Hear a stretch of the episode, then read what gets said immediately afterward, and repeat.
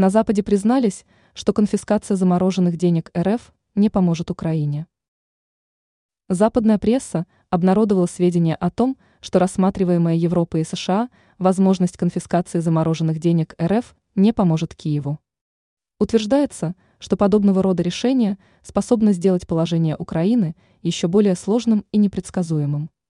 Процесс изъятия российских денежных средств может стать долгим, что в конечном счете приведет Киев к потере времени, о чем рассказывает РИА Новости со ссылкой на Bloomberg. Кроме того, акцентируется, что попытка передать удерживаемые российские деньги Украине может провалиться.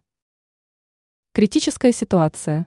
Bloomberg также пишет, в лучшем случае Киев получит российские деньги только спустя много лет или даже десятилетий. По мнению газеты, в худшем случае российские финансы так и останутся заблокированными.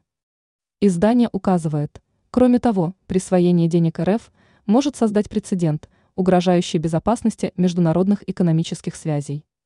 Ранее сообщалось, что Евросоюз поддержал введение налога на прибыль от замороженных активов РФ.